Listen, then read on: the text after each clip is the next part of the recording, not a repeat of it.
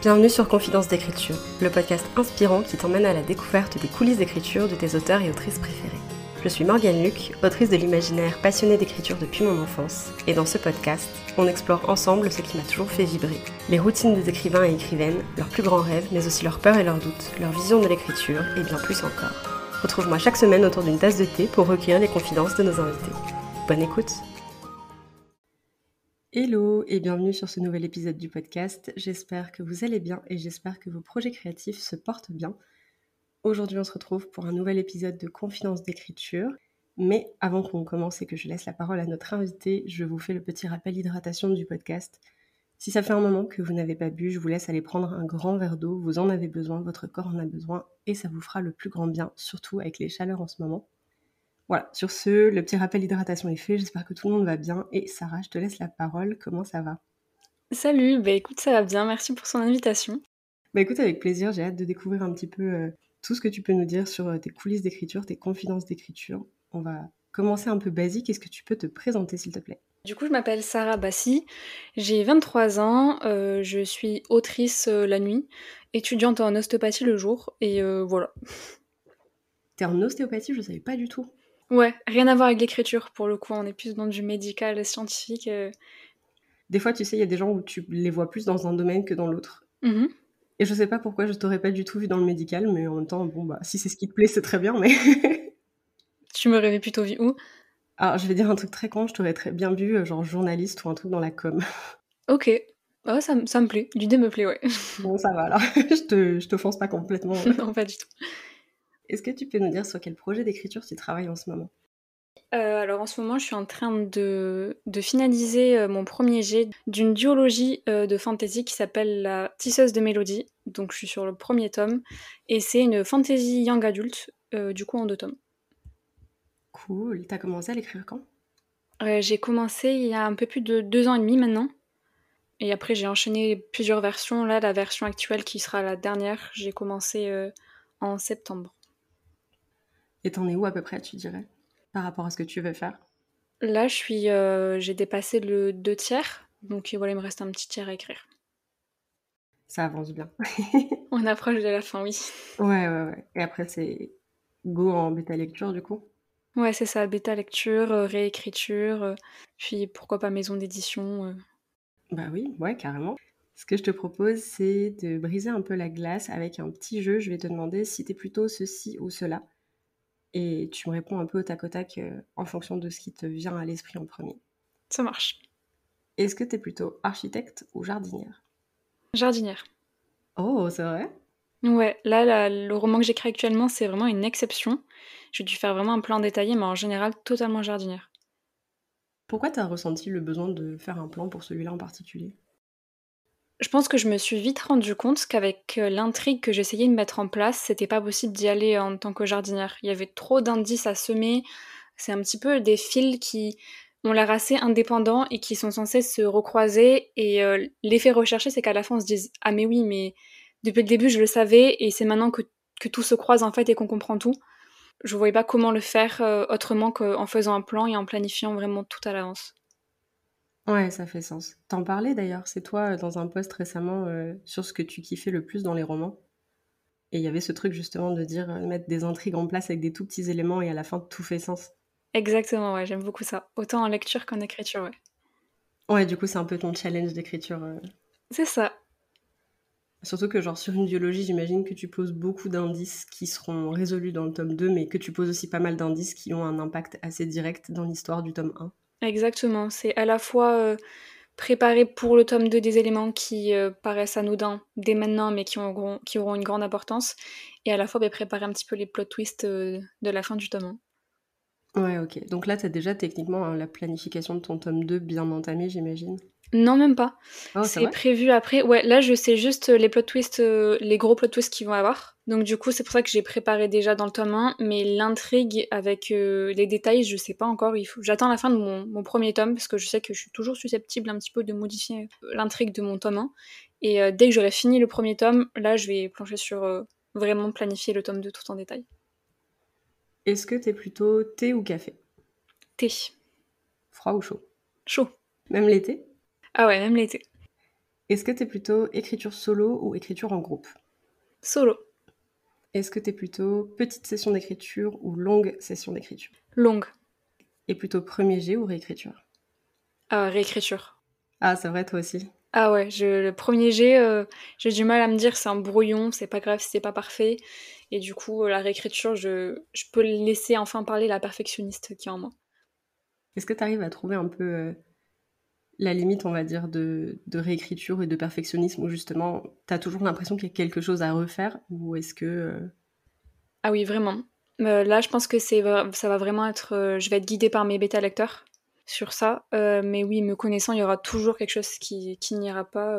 et bon, je pense qu'il va falloir repasser outre. C'est pas évident, ça, de savoir s'arrêter, je trouve. Ouais, ouais, ouais, carrément. Donc là, en ce moment, tu disais, tu es en pleine écriture. Est-ce que tu peux nous dire un peu à quoi ressemble une session d'écriture typique pour toi? Euh, En général, je commence le soir à partir de 21h. Je me fais un petit thé, je vais mettre dans mon lit et euh, j'allume l'ordinateur, je mets la musique. La musique, c'est vraiment euh, hyper important, surtout avec le roman que j'écris. Je relis un petit peu ce que j'ai écrit précédemment et puis après, je me lance. Voilà. Jusqu'à 4h du matin quand je peux, si j'ai pas si j'ai rien à faire le lendemain. Ah oui, donc t'es hyper nocturne et en plus quand tu dis session d'écriture longue, genre euh, c'est vraiment long quoi. Très sincèrement, euh, je vais écrire 6 heures, mais pendant ces 6 heures-là, je vais passer une heure sur mon téléphone, une heure à faire des recherches sur euh, un lieu ou une information dont j'ai besoin pour écrire le roman, donc c'est pas vraiment, on va dire, des, des sessions complètes d'écriture.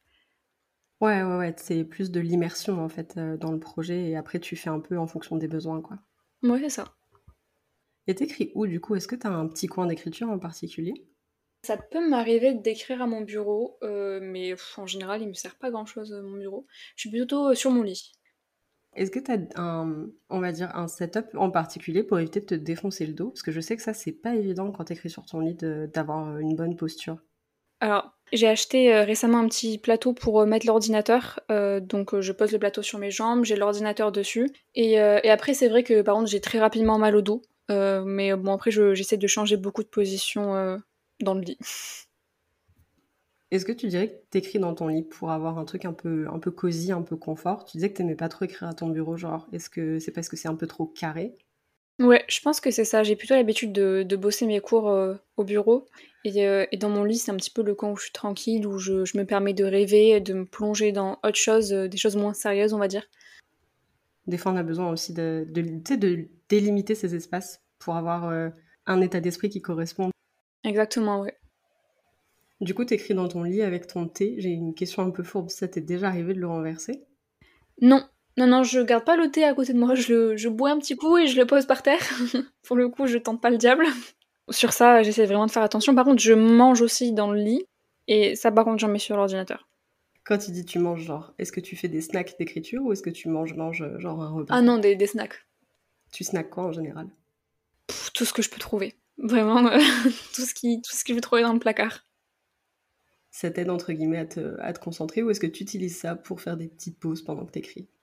Euh, Non, je pense que la plupart du temps c'est plus de la frustration. Là, j'arrive pas à écrire une scène, moi, allez, un petit, un petit gâteau pour, euh, pour me donner du courage. Ah, j'aime bien en vrai. Des fois, il y a ce truc-là où tu vas t'offrir des petites récompenses quand tu as fini ta session en mode genre ah cool, bon, je vais manger une part de gâteau. Et là, c'est vraiment genre la motivation pour t'aider à avancer. Exactement, oui. Est-ce que tu as un carnet d'écriture? J'ai un carnet d'écriture, là, j'avoue que ça fait un moment que je l'ai pas trop mis à jour. Euh, plus ça va et plus je prends des notes directement sur le fichier de mon roman. De base, oui, pour chaque roman, j'ai un carnet, mais là, c'est vrai qu'il est plus trop tenu. Qu'est-ce que tu mettais dedans quand tu l'utilisais? C'était vraiment sur euh, les prémices de l'histoire. Donc euh, chaque nouvelle idée que je pouvais avoir, euh, je notais. Le souci, c'est que je me suis rapidement rendu compte que j'avais tellement d'idées qui pouvaient pas euh, fonctionner ensemble que je me perdais énormément dans quand je relisais je me souvenais plus trop si j'avais gardé l'idée si je l'avais laissée de côté si je l'avais modifiée. Donc en fait c'était plus trop compréhensible. Je vois. Des fois c'est difficile parce que tu vas pour noter des choses dans ton carnet et entre temps enfin entre temps dans les semaines qui suivent tu as plein de petites révélations qui s'enchaînent de choses qui vivent dans ta tête et après tu reviens dans ton carnet et t'es là ah mais j'avais noté ça mais ça va pas du tout. Exactement ouais c'est ça. Ouais donc effectivement ça fait plus de sens euh, de prendre tes notes directes sur ton document euh, pendant que t'es en, en plein processus d'écriture quoi. Ouais je me perds moins Tu mets des commentaires dans ton doc sur le côté ou est-ce que tu te dédies vraiment une petite, un petit encart de notes en bas de chapitre? En fait, j'écris avec Scrivener, du coup, ah qui est un logiciel d'écriture, et c'est super bien parce que je peux me créer des pages vraiment qui sont dédiées aux prises de notes. Et puis sur le côté du document, en fait, sur chaque chapitre, je peux prendre des notes, soit en sélectionnant du texte, soit en faisant un petit résumé. Donc franchement, c'est super pratique pour s'organiser. pour ouais, du coup, j'utilise ça. Ah, c'est trop bien. J'adore Scrivener. Pour le coup, c'est vraiment. Je sais pas comment expliquer. J'imagine que tu es aussi un peu à fond dans. Enfin, entre guillemets, dans l'organisation, dans le sens où ce que j'aime avec Scrivener, c'est qu'il y a un côté visuel qui est très satisfaisant parce que pour mon cerveau, ça fait sens. Totalement. Pour s'organiser, sincèrement, je, euh, j'ai écrit longtemps avec euh, Word, avec euh, OpenOffice, et je, suis incapable de réécrire sur d'autres traitements de texte maintenant. Et en plus, tu peux avoir vraiment tes chapitres dans des documents séparés. Ouais, c'est ça. Je sais que je le fais pas souvent, mais d'ailleurs, je te poserai la question juste après. Mais des fois, tu sais, tu bloques sur un chapitre et tu te dis, bon, bah tant pis, je vais commencer le suivant. Et tu peux changer de, entre guillemets, de sous-fichier, commencer un nouveau chapitre et puis noter l'autre en surlignage en mode il est pas fini. Et t'as pas cette impression d'inachevé parce que t'as pas le, pas le chapitre d'avant sur la même page en fait. Genre, tu peux vraiment passer à autre chose, quoi c'est très aéré et comme tu dis, pour euh, sauter même des, scènes, moi je sais que je le fais beaucoup, ça m'arrive de, au sein d'un fichier de faire plusieurs documents avec euh, chaque scène dans un document. Donc là pareil, pour sauter des scènes, c'est beaucoup plus facile et moins culpabilisant je trouve. Je suis complètement d'accord. Et du coup, c'était ma question pour toi, genre, est-ce que tu essaies d'écrire plutôt chronologiquement ou est-ce que ça t'arrive de sauter des parties et d'y revenir plus tard? Euh, En termes de chapitres, je vais vraiment faire ça chronologiquement j'ai l'impression que si je vais dans le désordre, j'ai du mal à un petit peu suivre l'état d'esprit des personnages. Même si je sais ce que je dois écrire, le fait de l'écrire euh, vraiment en temps réel, j'ai l'impression vraiment de ressentir mieux ce que mes personnages ressentent. Et du coup, c'est plus facile pour moi pour garder une cohérence un petit peu dans leurs pensées, etc. Mais au sein d'un chapitre, ça m'arrive quelquefois de sauter des scènes et de passer à la scène suivante, ou de écrire une scène très rapidement en me disant qu'il faudra que je la développe plus tard. Et tu nous disais que tu es assez musique. C'est quoi la place de la musique dans ton processus d'écriture? Et d'ailleurs, ça fait sens parce que c'est le nom de ton roman en plus. Donc, euh. Alors là, ça va être plutôt spécifique à ce roman, même si en temps normal, j'écris avec de la musique. Là, c'est euh, pour moi, c'est improbable d'écrire sans musique puisque, étant donné que c'est la thématique principale du roman, ça rythme les chapitres, ça rythme la vie des personnages.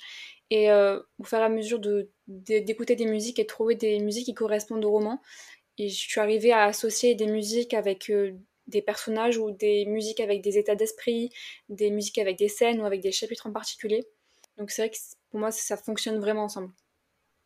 Ouais, donc tu es capable de, juste en écoutant une musique, de visualiser toute ta scène euh, si, elle est, si elle est liée, quoi. Totalement. Puis je pense que ça permet de gagner aussi en musicalité dans le texte, puisque j'essaie de d'écrire d'une manière assez rythmée, de vraiment de puiser dans ce que je ressens dans la musique que j'écoute au moment où je l'écoute pour m'aider à, un petit peu à, gagner en profondeur dans mes scènes. Est-ce que c'est plutôt genre des mélodies, des instrumentales ou est-ce que tu as aussi des chansons? Non, c'est ça reste que de l'instrumental.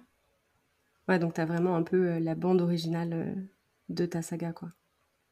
Bon, peut-être pas bande originale parce que c'est beaucoup piqué, tu sais, à des films, etc. Mais ouais, du coup, ça serait plutôt ça, ouais. Ce serait un beau rêve d'ailleurs d'avoir une bande originale pour le roman. Je suis en train de me dire, ça doit être une expérience de lecture amplifiée à fond aussi, de pouvoir avoir ça en fond. Euh. Totalement. Et du coup, si tu peux nous faire un petit peu euh, envie et nous donner envie de découvrir euh, le titre phare de ta playlist d'écriture, ça serait quoi? Le titre phare de ma playlist, ça serait Juliet's Dream, qui est une composition de Abel Korzenowski, qui fait partie des musiques du film, d'une des versions du film Roméo Juliette. Ok. Je note, j'irai la réécouter. Franchement, incroyable le compositeur. Je connais pas du tout. Je suis pas très bonne en, musique. Genre, j'écoute un peu tout ce qui passe, mais je. Enfin, tu sais, c'est vraiment le genre de truc où t'écoutes plein de trucs, mais du coup, tu connais rien. Oui, non, je comprends. En général, je suis, je suis, plutôt comme ça aussi, mais là, c'est à force de, de les voir se répéter, etc., que je finis par retenir. Et du coup, est-ce que tu sais si t'as une petite habitude d'écriture? Genre, est-ce que des fois, tu te surprends à faire des trucs un peu bizarres quand t'es en train d'écrire? Et j'en parlais récemment avec, euh, avec une amie, euh, parce que du coup, c'est vraiment inconscient, je me rendais pas compte. C'est en faisant des, tu sais, des rushs d'écriture ensemble en visio, je, je joue mes dialogues. C'est-à-dire que dans ma tête, enfin, j'ai l'impression que ça se passe que dans ma tête, euh, que je les vois les personnages parler, etc. Mais en fait, j'ai des mimiques où je vais murmurer ce qu'ils disent, je vais avoir les expressions du visage, je peux même faire des petits gestes comme si j'allais reproduire les scènes. Et ça, je m'en rendais pas du tout compte. Ça, ça me fascine. Genre, je trouve ça trop bien. Et tu es en train de me rappeler que quand je faisais des sessions en live aussi sur Discord avec mes copains, genre souvent, Yael se foutait de ma gueule parce que euh, on me voyait parler à la caméra toute seule et j'étais en train de relire mes dialogues. Donc je relate fort, fort, fort. Est-ce que tu dirais que genre les personnages, c'est le truc qui t'importe le plus dans ton roman? Wow, dur comme question. Je sais pas trop, pour moi c'est vraiment un tout, euh, parce que l'intrigue elle est construite en même temps et en concert avec les personnages, avec les thématiques. franchement, c'est à mes yeux, c'est vraiment indissociable. Ouais, tout se porte ensemble alors. Ouais. Et du coup, est-ce que tu as quand même euh, une préférence pour les dialogues, pour la description, pareil, un peu de tout, l'action? Je pense les envolées lyriques ça me prend du temps. C'est typiquement la chose, en une heure, je vais écrire trois mots. Mais euh, je trouve super satisfaisant d'arriver à jouer avec le côté musical et, et faire des phrases qui vont me parler et je pense parler au lecteur. Et de dire c'est beau, tu vois. C'est un sentiment de satisfaction qui est rare, mais euh, qui fait du bien. Est-ce que tu pourrais nous parler un petit peu des personnes qui t'accompagnent dans l'écriture? Est-ce que tu dirais que tu as des confidents, confidentes d'écriture? Totalement. Euh, ma première confidente, c'est Clary, euh, du, compte Insta Clary Oran. Euh, c'est vraiment un, binôme, une binôme qui m'accompagne depuis le début du roman et qui m'aide à la fois à y voir plus clair, qui me malfalie, qui me bétalie, qui me fait peur aussi de ses nombreux conseils d'écriture. Donc ouais, déjà Clary. Et après j'ai une équipe un petit peu d'auteurs avec Nell, avec Adric et Jennifer, donc les auteurs de La passeuse de mots. Euh, un petit noyau d'écriture euh, qui permet de se motiver et de s'entraider euh, très sympa. Et du coup, tu avais déjà fait des, séances d'écriture avec Clary, j'ai vu en vrai, entre guillemets? Ouais, vraiment, ça, on a eu l'occasion de se, voir pour de vrai. elle est descendue sur Toulouse au mois de février, ou non, avril. Et ouais, du coup, on s'est fait des, des vraies séances d'écriture ensemble. Sinon, vous êtes plutôt en visio, du coup? Et ouais, parce qu'elle habite en Bretagne, donc euh, c'est pas la porte à côté. Effectivement, et puis Nell est au Canada, donc c'est encore Exactement, mais on y arrivera un jour à faire ça tous ensemble. Mais vous avez quand même réussi à vous synchroniser niveau horaire, ce qui est pas mal, tu vois. Oui, on y arrive. Après, avec Larry, on est vraiment plutôt des, des auteurs euh, nocturnes, donc euh, ça correspond bien à, à Nell. Est-ce que quand c'est comme ça, vous arrivez à écrire ou quand vous êtes en visio, vous vous laissez un peu emporter euh, en papotant? Ah On papote plus qu'on écrit. Hein. Ouais, c'est dur en vrai. Ah, c'est très difficile. En fait, ce qu'on disait, c'est qu'il faudrait qu'on arrive à s'appeler plus souvent. Au moins, on aurait moins de choses à se raconter et on écrirait plus. Ça fait longtemps que vous vous connaissez, tu disais, enfin avec Larry déjà plusieurs années, mais... Avec Larry, ouais. Et euh, Nell, euh, Nell, ça s'est fait un petit peu par hasard. Un jour, on rushait avec Larry, elle nous a demandé si elle pouvait nous rejoindre. Et euh, du coup, on a commencé à hocher à trois. Et puis Alric et Jennifer aussi, qui ont proposé de nous rejoindre, que je connaissais déjà bien. Et puis euh, on a fini ensemble et ça marche bien comme groupe. Et du coup, tu fonctionnes souvent en, rush d'écriture? Comment ça fonctionne pour toi? Euh, Les rushs d'écriture, je les fais seulement quand on est à plusieurs. On va se donner un timing, de se dire ok, on se met 30 minutes, puis après on peut passer à une heure ou diminuer. Et, et le but, c'est d'écrire sans regard d'ailleurs. concentration extrême, euh, entre guillemets. C'est ça, sacré défi. Est-ce que tu te relis un petit peu quand, quand t'écris? Ouais, beaucoup trop. Malheureusement, euh, premier jet, pourtant, euh, je devrais pas. Mais ouais, j'ai du mal à me dire écrit sans regarder ce qu'il y a plus haut. Parce que j'ai toujours envie d'aller plus haut et me dire ah, mais là, j'aurais pas dit ça comme ça, etc. Et puis au lieu d'écrire, en fait, je refais les phrases que j'ai déjà écrites, quoi. Du coup, j'imagine que tu as déjà remarqué potentiellement des petits tics d'écriture qui s'incrustent dans ce que tu écris Genre un mot, une expression oh qui revient tout le temps Il y a quoi par exemple? Oh, C'est le regard. Le mot regard, en plus, ça a une signification importante dans le roman, mais et en fait, vraiment, je, l'utilise beaucoup trop. Euh, l'excès, c'est. Tout le monde se regarde tout le temps dans les yeux. C'est ça, il y a toujours un regard, un petit truc dans le regard. Et après, j'ai une autre, euh, un, autre tic, c'est que je fais des expressions qui euh, n'existent pas. Genre hocher un sourcil mais constamment comme ça, des, trucs comme ça qui n'existent pas. Et c'est Clary, quand elle me relaie, qui me dit Mais Sarah, il y a un petit souci là, je sais pas ce que t'as voulu dire, mais. C'était ma question du coup. Est-ce que toi tu t'en rends compte quand tu l'écris, mais du coup pas forcément? Non. En le, en le relisant, ça peut m'arriver, mais euh, souvent c'est quand quelqu'un me relit, ouais. Est-ce que ça t'arrive des fois certains jours genre t'as la tête pleine de plusieurs langues? Et genre t'écris un truc et tu te dis genre est-ce français? Est-ce que je suis en train d'inventer quelque chose? Quelqu'un a-t-il déjà dit ça dans sa vie? Ah oui mais ça ça m'arrive super souvent. Mais la technique que j'ai maintenant c'est que dès que j'écris quelque chose et que je suis pas sûre que c'est du sens, je le tape sur Google et je vais dans, la partie livre et je vois si ça a déjà été écrit quelque part. Parce qu'en général tout ce qu'on écrit ça a déjà été dit quelque part. Et si je vois que c'est une expression qui a déjà été utilisée, je me dis ok c'est qu'elle a du sens. Si je trouve dans nulle part, c'est que je me dis euh, ça n'existe pas.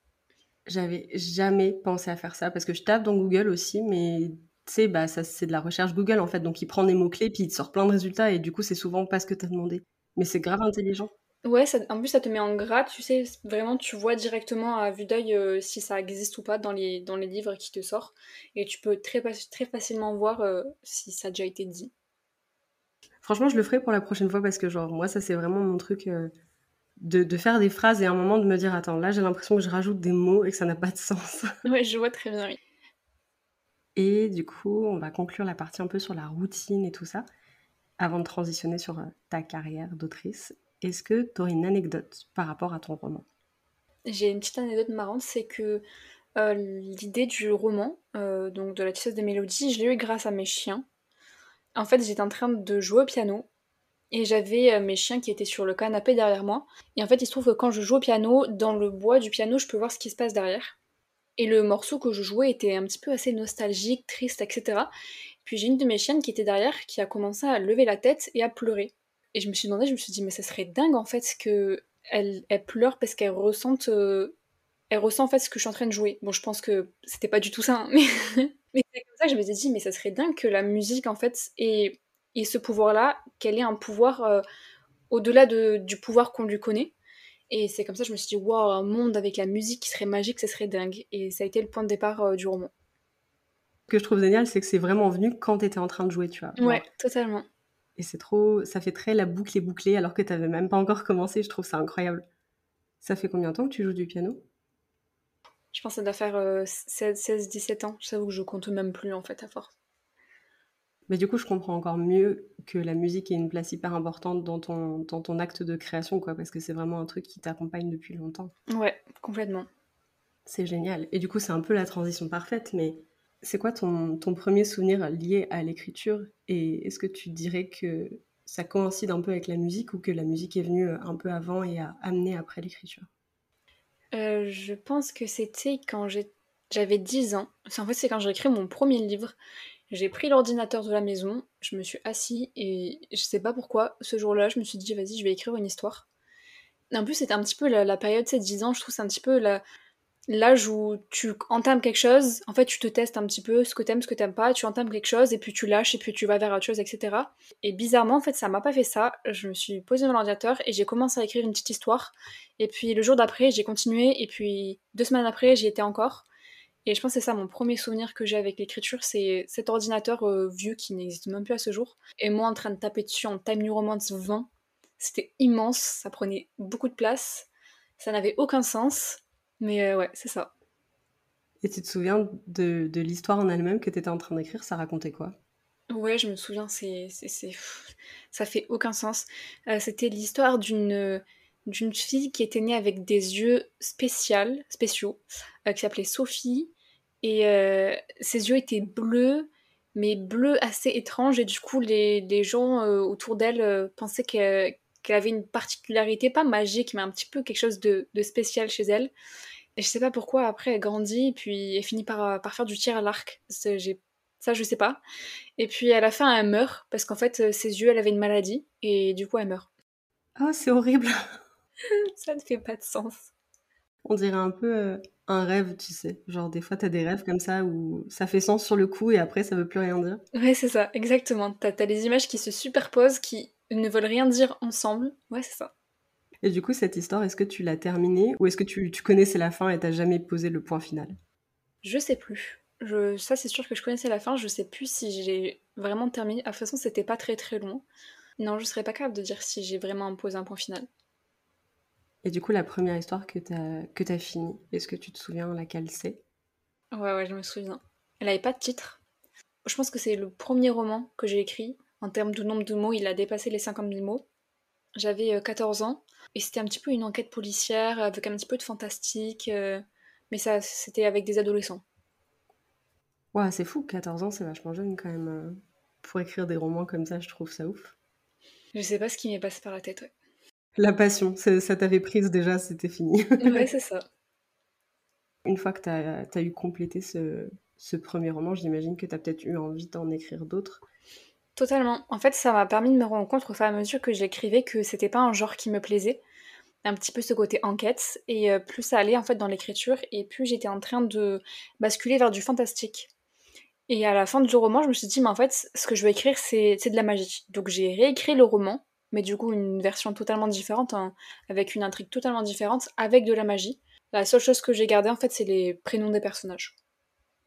Ouais, c'est trop cool. Et ce truc-là, tu l'as, tu l'as terminé aussi, ce roman-là? Ouais, il est terminé, il s'appelle Les héritiers du cercle, et c'est le premier roman que d'ailleurs j'ai envoyé en maison d'édition. Oh, c'était quand? Euh, 2015, je pense, j'avais 15 ans.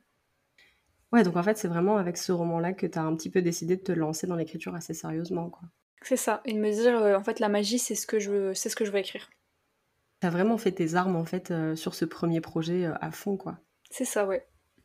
Et depuis, c'est toujours cet imaginaire-là qui te, qui te motive et qui t'inspire et qui te donne envie, quoi. Ouais, complètement. C'est, je pense que j'ai beaucoup appris de ce roman. C'est, c'est le premier roman aussi où j'ai fait une réécriture où j'ai commencé à me questionner sur la suite, sur des autres tomes, sur comment construire une intrigue sur, sur une saga. Même si j'ai écrit qu'un tome, j'avais déjà planifié le reste de la saga. Je pense que ça a été vraiment ouais, le projet où j'ai appris énormément. Ouais, je trouve ça fou d'avoir d'avoir eu autant de questionnements en fait. 15 ans, ça reste jeune pour, pour un début de carrière, tu vois, forcément. Et je trouve ça incroyable du coup que, que tu te sois posé autant de questions et que tu aies eu aussi autant de, en fait, de recul pour faire ta réécriture aussi, même si, bon, ça venait surtout, je pense, d'une envie de réécrire l'histoire qui te plaisait toi. Ouais, exactement. Mais c'est pas donné, je pense, de, de commencer à se dire, ok, comment est-ce que je construis une saga, comment est-ce que je fais la suite, tu vois, enfin... Après, c'est pas des questions que je me suis posées comme ça, c'est euh, c'est venu d'une envie de, de, me dire, euh, en fait, le temps que tu tu écrives un roman, en général, t'arrives à la fin et tu te rends compte que le début, il, correspond, il te correspond plus trop parce que t'as évolué entre-temps. Et euh, quand j'ai repris le roman, je voulais qu'il me corresponde, donc je voulais le réécrire. Et en le relisant, c'est là où je me suis fait mes propres remarques. Je me suis posé mes propres questions en me disant, mais est-ce que je suis vraiment en train de raconter une histoire? Est-ce que c'est pas plus une succession d'événements là que je suis en train de raconter Et euh, je trouve qu'on apprend plus par soi-même qu'en allant sur internet et en tapant euh, conseil d'écriture, parce que c'est là où j'ai appris en fait ce que c'était qu'une intrigue. Je l'ai appris toute seule, comment on la met en place, la question des enjeux. la question de l'élément déclencheur, c'est vraiment venu ben, en fait seul. Et c'est d'autant plus percutant, je trouve, parce que c'est un déclic que tu as eu toi-même, en fait, et que du coup, ça t'a permis de... Je sais pas comment expliquer, des fois, tu vois des conseils et tu te dis, bah oui, très bien, mais ça résonne pas forcément. Ouais, comment les, comment les appliquer, ouais. Ouais, exactement. Genre, je vois l'idée, mais je sais pas comment mettre ça en place dans mon texte, par exemple. Alors que là, pour le coup, bah, ça venait de toi, en fait, donc c'est très différent, je trouve. Plus facile aussi à mettre en place, du coup. Oui, parce que toi, tu as compris ce qui clochait dans ce que tu voulais faire et du coup, tu sais comment un peu le résoudre, quoi. C'est ça. Pendant tout ce temps et même maintenant encore, parce que c'est peut-être pas les mêmes personnes, mais est-ce que tu dirais qu'il y a des autoristes qui t'ont inspiré? Je, je pense pas dans l'écriture en général parce que malheureusement j'ai lu très très tard et j'ai en fait j'ai commencé à écrire avant de lire. Donc j'ai pas pu être inspirée de d'auteurs, d'autrices. Ouais, c'est plus, euh, plus récent les inspirations. Il y aurait qui dans tes inspirations actuelles euh euh, on va voir euh, Alric et Jennifer, donc les auteurs de La passeuse de mots, Christelle Dabos pour La passe miroir, euh, Margaret Rogerson pour Sorcerer of Thorns, V.I. Schwab, aussi récemment que j'ai découvert et adoré. voilà, auteur de l'imaginaire, autoriste de l'imaginaire. Des univers et des plumes assez immersifs en plus, donc. Exactement, c'est vraiment des styles incroyables. Petite question un peu fort. Est-ce qu'il y a un livre qui est déjà publié que tu aurais adoré écrire? Ah, j'adore cette question. Je pense que ce serait Sorcery of Thorns. Euh, parce que j'en aurais d'autres en tête, mais je pense que j'aurais pas été capable de les écrire.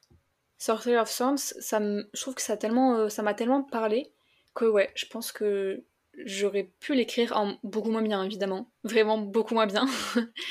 mais le, concept, en fait, ça m'a, ça m'a beaucoup parlé, ouais. C'est quoi ton élément préféré dans Sorcery of Thorns, du coup? Parce que je l'ai beaucoup aimé aussi, je suis curieuse d'avoir ta réponse. En dehors du style que je trouve incroyable, c'est vraiment le, système de magie. Ces livres qui sont magiques avec les démons, etc. Je, je trouve que c'est vraiment du génie. Faire vivre la, lecture, les manuscrits à travers cette histoire, ouais, j'ai adoré cette partie-là. Enfin, ce concept-là il y a toute cette partie où à un moment il rentre à l'intérieur d'un livre. Ouais. Et il y a un univers à l'intérieur et j'étais là, oh putain, ok, ça j'adore, ça c'est vraiment trop bien. ouais, et puis même les, manuscrits qui ont euh, leur niveau de dangerosité, qui sont vivants, qui, qui existent, ça j'ai beaucoup aimé aussi. D'ailleurs, concept que j'ai repris pour, pour mon roman parce que ça a été une très grande source d'inspiration sur of Thorns. C'est un concept que tu as repris du coup par rapport aux instruments de musique? Non seulement les instruments de musique, un petit peu les, les partitions aussi qui sont peut-être pas vivantes, mais qui, euh, qui un petit peu, on va dire, bougent dans, dans leur recueil. Mais ouais, les instruments dans mon, dans mon roman sont, euh, sont vivants, mais plus comme euh, dans La passe miroir. Oh, c'est trop stylé, j'aime beaucoup. Et genre, du coup, je suis en train de me dire, genre, les partitions sont. Est-ce qu'elles ressentent potentiellement les émotions de. Tu vois, genre, la musique, ça fait vivre beaucoup d'émotions. Est-ce que la partition, elle représente cette émotion-là et elle, elle vit cette émotion-là, genre? Non, en fait, la, la, partition, elle est plus. va plus être un réceptacle de magie, donc plus vivre, c'est plus la magie en fait dans la partition qui vit que la partition. Les instruments, oui, les instruments c'est vraiment des, entités avec une âme, avec leur propre caractère, qui sont capables de ressentir des émotions, de d'en manifester aussi. Ah, j'aime trop l'idée. Je, suis déjà très hypée par son projet parce que plus tu vas avec le teasing et plus je suis à fond, mais genre euh, j'aime trop ce genre de détails. Je trouve ça tellement intéressant dans le world building. Merci beaucoup. Ce serait quoi du coup ton plus grand rêve d'autrice? Mon plus grand rêve d'autrice, euh, je pense qu'il n'y a pas besoin de rêver hyper loin, parce que sinon je serais tentée de dire une adaptation et tout du livre, mais premier, premier grand rêve d'autrice, ça serait de trouver une maison d'édition euh, qui tomberait amoureuse du projet et qui aurait envie de le porter, euh, on va dire, dans sa singularité. Ouais, t'aurais vraiment envie de trouver le bon foyer pour ton roman, quoi. Exactement. Ça serait vraiment un rêve, ça. Et ce serait quoi l'édition rêvée euh, pour toi, pour ton roman? Genre, est-ce que tu verrais bien un relier? Est-ce que tu verrais bien des trucs un peu spécifiques? Ah ouais, très clairement. En plus, avec le marché du livre aujourd'hui, ça fait totalement rêver de, de voir des livres qui sont aussi beaux, qui sont en relié avec Jaspage. Moi, j'aime beaucoup le travail de Big Bang sur ça. Donc, euh, les, les reliés avec Jaspage, euh, avec les campagnes de précommande, avec les goodies et tout. C'est vrai que ça, ça fait vraiment rêver. Qu'est-ce que tu aimerais proposer comme goodies pour ton roman, tiens? J'y ai jamais réfléchi. euh, je sais pas, je pense euh, quelque chose en rapport avec la musique, forcément. Mais euh, non, j'avoue que j'y ai jamais réfléchi. Récemment, pour c'est quoi? C'est pour Noël que j'ai eu une petite flûte traversière, mais magnifique, avec des détails vraiment très précis qui représentent du coup l'instrument de mon personnage principal. Et, et, je trouve ça très mignon. Et puis, c'est sur les photos sur Booksta, ça passe toujours très bien. Donc, ça pourrait être une petite idée, tu vois, ce genre de, goodies. Des trucs vraiment spécifiques qui te permettent de, t'immerger. C'est vrai que des fois, on a comme goodies euh, des marque-pages et c'est très joli et c'est très pratique, mais tu as envie de ce petit truc en plus, le goodies que tout le monde n'a pas forcément et qui va vraiment apporter une touche d'immersion en plus. quoi. Exactement, ouais, je suis d'accord. Est-ce que tu arrives à, visualiser en fait euh, le moment où euh, tu seras publié pour ce roman Est-ce que tu arrives à te dire genre ça va arriver ou est-ce que c'est un truc qui pour le moment t'ose pas forcément trop rêver là-dessus? Oula, non, c'est euh, le déni. Euh, c'est vraiment un, rêve, mais qui me semble très lointain. Et euh, je pense que même quand je m'en approcherai, j'aurai du mal à réaliser. Est-ce que c'est parce que syndrome de l'imposteurice Est-ce que c'est parce que juste c'est ton rêve d'enfant et t'as du mal à voir, t'as du mal à croire que tu puisses le concrétiser prochainement? Qu'est-ce que je pense un petit peu tout. C'est déjà un syndrome de, de, de l'imposteur, euh, de me dire euh, en fait euh, pourquoi ça serait mon roman qui serait pris alors qu'il y a tellement d'auteurs, d'autoristes qui sont beaucoup plus talentueux, qui mériteraient leur place. Donc pourquoi ça serait moi? Le manque de confiance aussi. Est-ce que mon roman est assez bon? Est-ce qu'il pourrait plaire? Beaucoup de questions qui me font dire que peut-être que je me sens pas prête. Mais je pense que dans l'état d'esprit dans lequel je suis, je me sentirai jamais prête. Est-ce que tu penses que ça, du coup, c'est un truc que tu pourrais euh, travailler en fait avec tes bêta lectrices aussi? Est-ce que leur retour et, et, le fait de savoir que le roman leur plaît, tout ça, est-ce que ça pourrait te booster suffisamment pour, euh, pour te donner un peu le, courage d'y croire? Je pense que je me donnerais toujours l'opportunité d'y croire, dans le sens où, euh, dans tous les cas, c'est pas quelque chose qui va me mettre des, bâtons dans les roues. Même si j'ai énormément de doutes, c'est quand même un projet que j'ai et je sais que je travaillerai autant qu'il le faut pour y arriver. Maintenant, ça sera plus euh, le jour où il y aura un oui qui viendra, de me dire mais ils se sont trompés en fait. C'est plus à ce niveau-là euh, de ne pas réaliser, de pas penser qu'une maison d'édition, un éditeur ou une éditrice pourrait vouloir de mon roman. Mais en même temps, bah, il y a toujours des gens qui sont publiés, tu vois. Donc ça peut complètement être nous, et au moment où c'est nous, c'est c'est ok d'accepter ça et d'en profiter aussi, mais je trouve que c'est quand t'es devant le fait accompli, c'est dur. ouais, complètement. C'est pas tellement un manque de confiance, mais c'est plus un la peur en fait. Enfin, je sais pas. Je me dis c'est pas forcément par rapport à nous où on se dit non mais le texte est nul, il a pas pu être euh, validé, mais plus le truc de euh, ils sont peut-être plantés de mails, genre ouais peut-être qu'ils l'ont bien aimé, mais c'était peut-être pas pour moi, tu vois. Puis, je trouve que tu as raison, tu as parlé de peur il y a quelques secondes. Euh, moi, c'est Alric, donc de Alric et Jennifer, qui m'avait dit on, s'en rend pas compte, mais réaliser ses rêves, ça fait peur. Je trouve que c'est totalement vrai parce que on, réalise pas qu'en fait, euh, quand on rêve, on, a des attentes, on voit les choses d'une certaine manière, et on a forcément peur en fait que ça corresponde pas à la réalité future. Et je trouve que ça correspond un petit peu aussi à cette vision euh, de, manque de confiance, de manque d'estime, et aussi ben, tout simplement en fait la peur que, que ça se passe pas comme, comme on l'a rêvé quoi. Ouais, ça, me parle beaucoup en vrai, ça. Euh, genre, typiquement, il y a plein de gens qui nous ont parlé de ça après Montreuil, après les Imaginales et tout, beaucoup de gens qui disaient genre moi aussi j'ai trop envie de venir, mais en même temps je l'ai tellement idéalisé par rapport à ce que j'ai vu sur Insta que j'ai peur d'y aller et d'être complètement déçue quoi. Ouais, je vois. Et là j'ai l'impression qu'il y a un peu pareil finalement autour de, du fait d'être publié, genre tu l'idéalises tellement en le voyant chez les autres que quand ça t'arrive à toi t'es un peu genre ah ok à l'aide. Puis t'as aussi les mauvaises expériences que t'entends autour. Moi je sais que j'ai une première expérience en maison d'édition qui, qui s'est mal finie donc euh, ça, ça un petit peu enlève euh, la magie euh, qu'il peut y avoir autour, autour du rêve et te faire réaliser que l'édition, c'est pas un monde qui est tout beau et tout gentil. quoi. Ça s'est passé quand cette, cette mauvaise expérience dans l'édition? C'était il y a trois ans, je pense. T'avais dit que t'en avais encore pas trop trop parlé, mais qu'un jour tu, tu voudrais rentrer plus dans le détail, genre. Ouais, c'est ça. Je vais pas te demander genre de lâcher euh, des détails ici si t'en as pas du tout envie. Ah non, il y a pas de souci. Qu'est-ce qui qu'est-ce qui s'est passé dans les grandes lignes, on va dire? Euh, Dans les grandes lignes, je à l'époque, je travaillais sur un roman que j'avais posté sur Wattpad. J'avais pas vocation à le faire publier dans l'immédiat, puisque c'était vraiment pour moi que je l'avais écrit. Et en fait, c'est une amie qui m'a contacté, qui m'a dit Ah, mais il y a une petite maison d'édition qui vient d'ouvrir. Euh, je connais l'éditrice, ça a l'air très sympa, tu devrais envoyer ton roman là-bas. Et elle a un petit peu insisté, elle m'a dit, mais de toute façon, le comité de lecture fait un retour détaillé. Et je lui dis, ah, mais ça, ça m'intéresse. Par contre, d'avoir un retour professionnel sur mon roman, ça, ça me plaît. J'envoie le roman, sans vraiment euh, attendre quoi que ce soit. Et deux mois plus tard, je reçois un mail de l'éditrice qui me dit euh, qu'ils ont adoré le roman et qu'ils aimeraient le publier. Et du coup, elle demande à, me, à, ce qu'on se parle par téléphone. Donc euh, j'accepte, je me dis bon, ben, écoute, maintenant qu'on y est, écoute, pourquoi pas, j'avais vraiment envie de savoir ce qu'elle va me dire. Et en fait, l'appel a été euh, incroyable, mais incroyable à un niveau que j'aurais dû me douter que c'était, faux en fait, ce qu'elle me disait, m'a parlé de choses.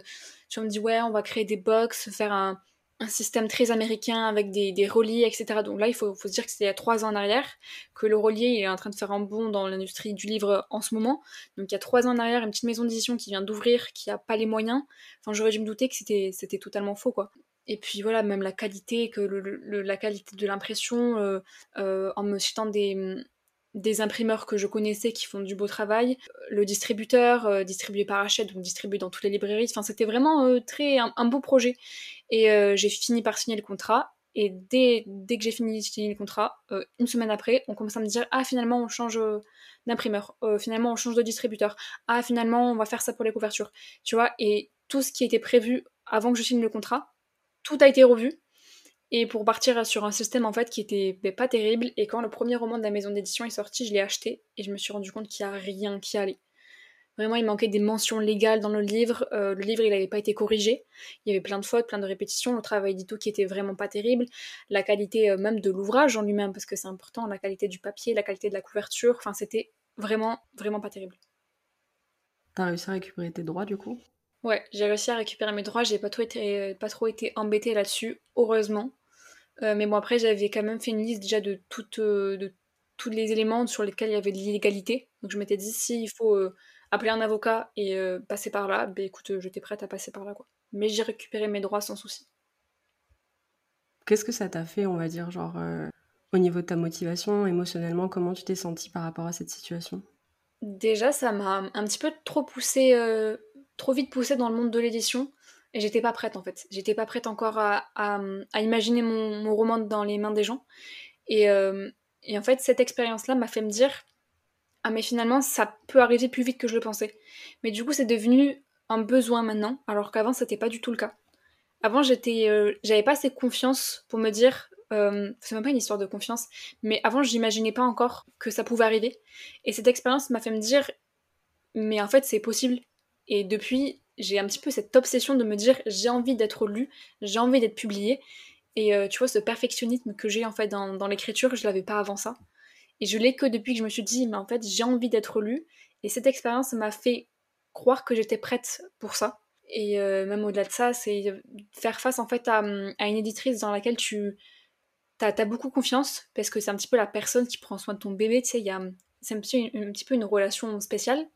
Et en fait, voir que cette confiance, elle est, elle est brisée et que la personne t'a trahi, euh, ça me fait très très peur pour euh, mes relations futures euh, et potentielles avec des maisons d'édition. Me dire est-ce que je vais vraiment être capable en fait de, faire face à, quelqu'un, un professionnel du livre, et à, croire ce qu'il va me dire. Ouais, mine de rien, t'as un peu commencé par la pire expérience possible, à savoir quelqu'un qui se fout de ta gueule, quoi. Exactement. Et qui veut juste faire du pognon sur ton livre. C'est ça.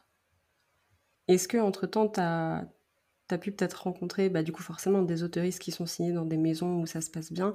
Est-ce que tu as peut-être aussi rencontré d'autres personnes du monde du livre qui ont pu te remettre un peu en confiance? Totalement. Euh, ben, c'était suite à ça, j'ai rencontré Clary. Donc euh, rapidement, euh, ça nous a permis un petit peu, elle aussi, à sortir d'une expérience qui n'était pas facile au niveau de l'écriture. Et ça nous a permis ben, de, nous entraider et de se remotiver et de se redonner confiance. Donc ça a été une rencontre très importante. Et tu as réussi à te remettre en selle après sur, un, sur ce projet-là ou sur un autre projet complètement? Tu as abandonné euh, celui qui avait plu à l'AME?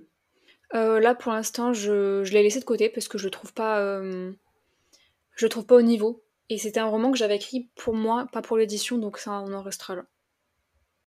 On va passer sur une partie un peu plus introspection, si c'est OK pour toi, même si on a déjà commencé un peu à, à creuser dans les, les expériences un peu difficiles et tout ça.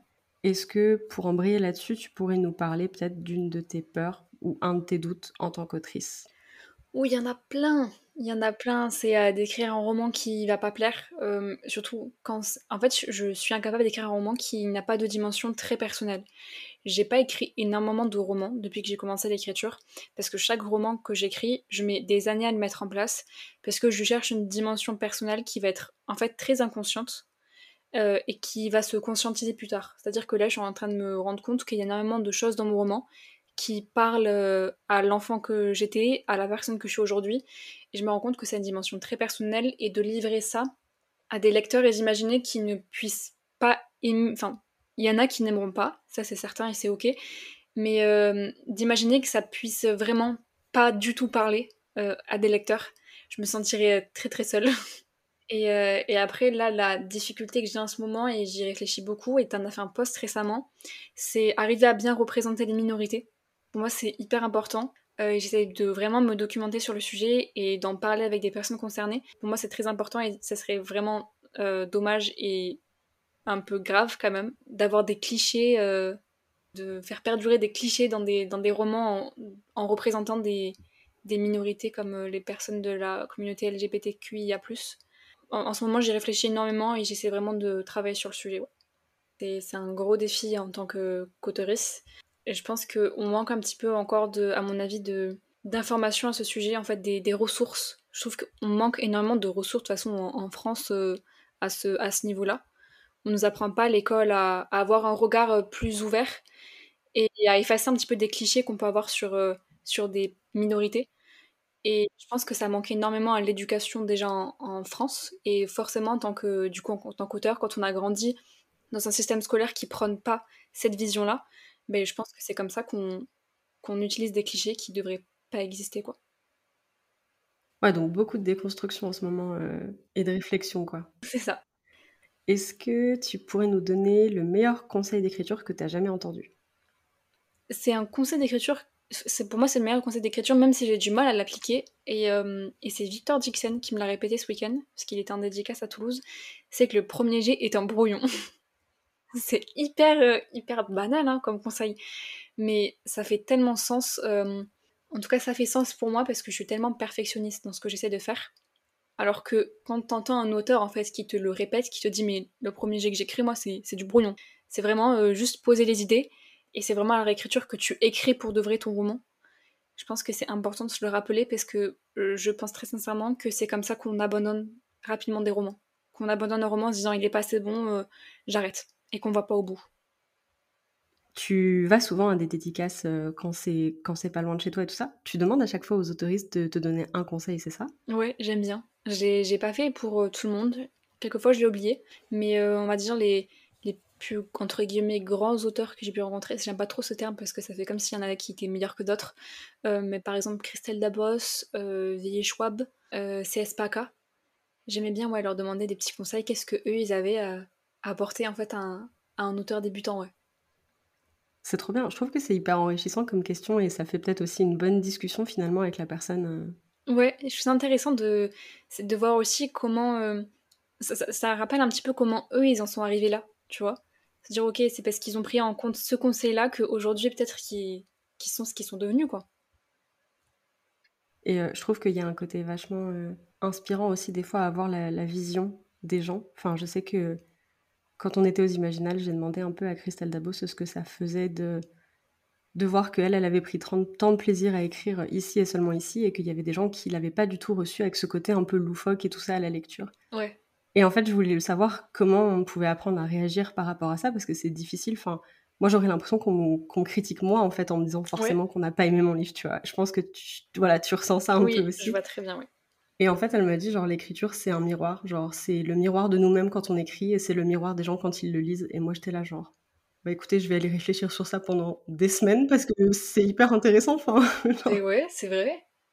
Waouh Il y a des gens comme ça qui, ça a l'air de rien, ils vont, te, ils vont répondre à une de tes questions, mais genre juste toi, ça va un peu changer la façon dont tu vois les choses et ça va t'amener aussi sur ton chemin d'écriture et de publication bah, plus loin en fait. Mais c'est vrai que ouais, je vais, je vais y penser ce soir. voilà, bah, écoute avec plaisir. Au moins, je serai pas la seule à cogiter là-dessus pendant des semaines.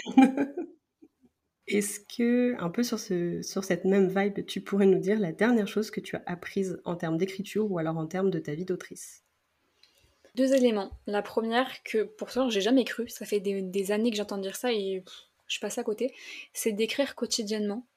Euh, parce que c'était pas pour moi j'écris pas régulièrement de base c'est j'écris quand j'en ai envie quand j'en ressens le besoin et euh, c'est récemment je me suis rendu compte que c'est vraiment un, vrai conseil parce que ça permet de ne pas quitter trop son livre et d'avoir toujours un petit peu la tête plongée dedans et quand tu te remets en fait dans ta séance tu y reviens beaucoup plus facilement tu, te remets plus facilement l'histoire en tête, t'es mieux plongé dans les personnages plus rapidement, et ça permet en fait de, ouais, de, vivre en fait à moitié dans ton roman. Et je trouve que c'est un, conseil que j'ai pris euh, au sérieux beaucoup trop tard. Il y a ce conseil-là, et un deuxième euh, que j'ai découvert euh, récemment, c'est l'importance des verbes. Bien choisir ses verbes. Il y a vraiment un verbe qui peut mieux passer dans une phrase, et il suffit juste de trouver le bon verbe, et la phrase prend prend une dimension euh, plus propre au texte. Et pareil, j'imagine que ça revient aussi pour toi en fonction de la musicalité des mots, quoi. C'est ça. Bon, après, j'essaie de pas trop m'en préoccuper maintenant, mais c'est vrai que j'aime bien euh, avoir toujours un petit peu cette expression ou ce petit mot qui va rappeler le monde de la musique. Est-ce que tu pourrais nous donner trois mots peut-être pour décrire ton ressenti par rapport à ton roman? Euh, En ce moment, je dirais déjà frustration, amour, parce que j'ai vraiment un amour profond pour ce livre, et espoir frustration par rapport au côté un peu perfectionniste dont tu parlais. Ouais, exactement. J'ai vraiment envie d'écrire un livre qui est celui que j'ai en tête, ou du moins de m'en rapprocher le maximum, et pour l'instant j'ai du mal à être 100% satisfaite. Mais bon, ça viendra. Et l'espoir, c'est pour euh, l'espoir d'y arriver. l'espoir euh, d'y arriver, l'espoir de, de toucher le cœur des lecteurs, que ça parle aux gens, que les messages parviennent euh, ouais, jusqu'au lecteur. T'aurais potentiellement, tu disais que tu avais un peu déjà publié en ligne, t'aurais potentiellement envie de le, le, mettre sur Wattpad au début ou pas du tout? Non. Non, j'avoue que j'ai un petit peu euh, fini avec euh, cette expérience-là de Wattpad. J'ai publié pendant quelques années là-bas, c'était très sympa, j'en garde un bon souvenir. Mais j'ai envie de passer à une autre, une autre étape de ma vie et cette étape, c'est, ce serait l'édition. Est-ce que tu peux nous dire ce que représente l'écriture pour toi? Déjà, je pense que ça a commencé avec euh, un besoin, euh, une envie, un besoin, d'ordonner tout ce que j'ai dans ma tête en fait et de le poser. Il y a tellement de choses en fait dans, ma tête que d'idées que j'ai besoin de tout trier, de poser, de mettre en place.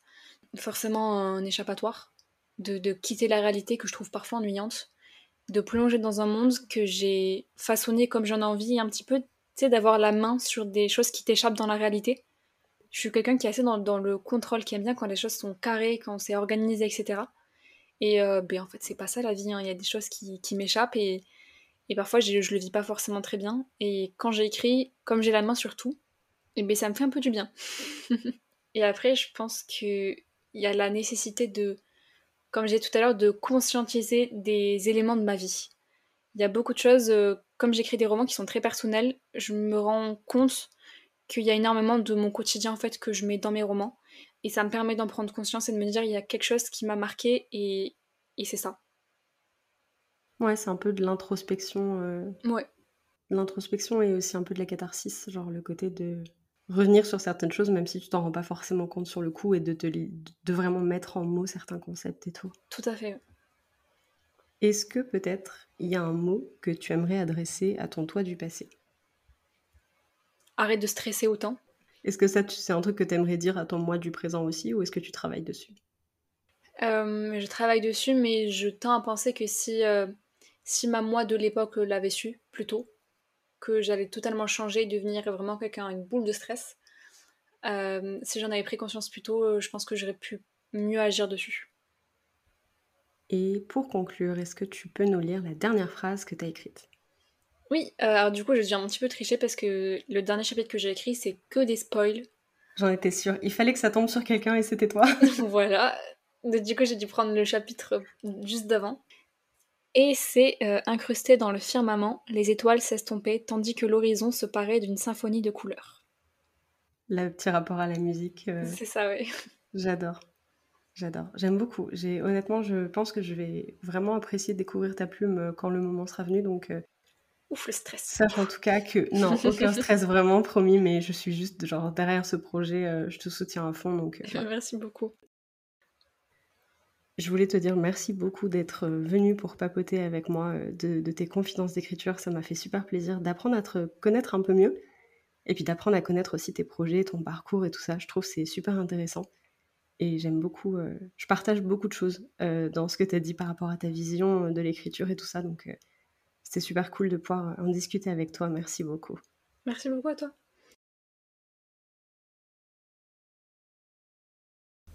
Merci de nous avoir accompagnés tout au long de cet épisode, j'espère qu'il t'a plu. Tu peux retrouver les liens de nos invités dans les notes de l'épisode et suivre le podcast sur Instagram à confidence d'écriture pour découvrir toujours plus d'auteurs et d'autrices inspirantes. N'hésite pas à soutenir le podcast en lui laissant une note sur ta plateforme d'écoute. Quant à nous, on se retrouve tous les lundis et tous les jeudis pour un nouvel épisode. Et en attendant, bonne écriture.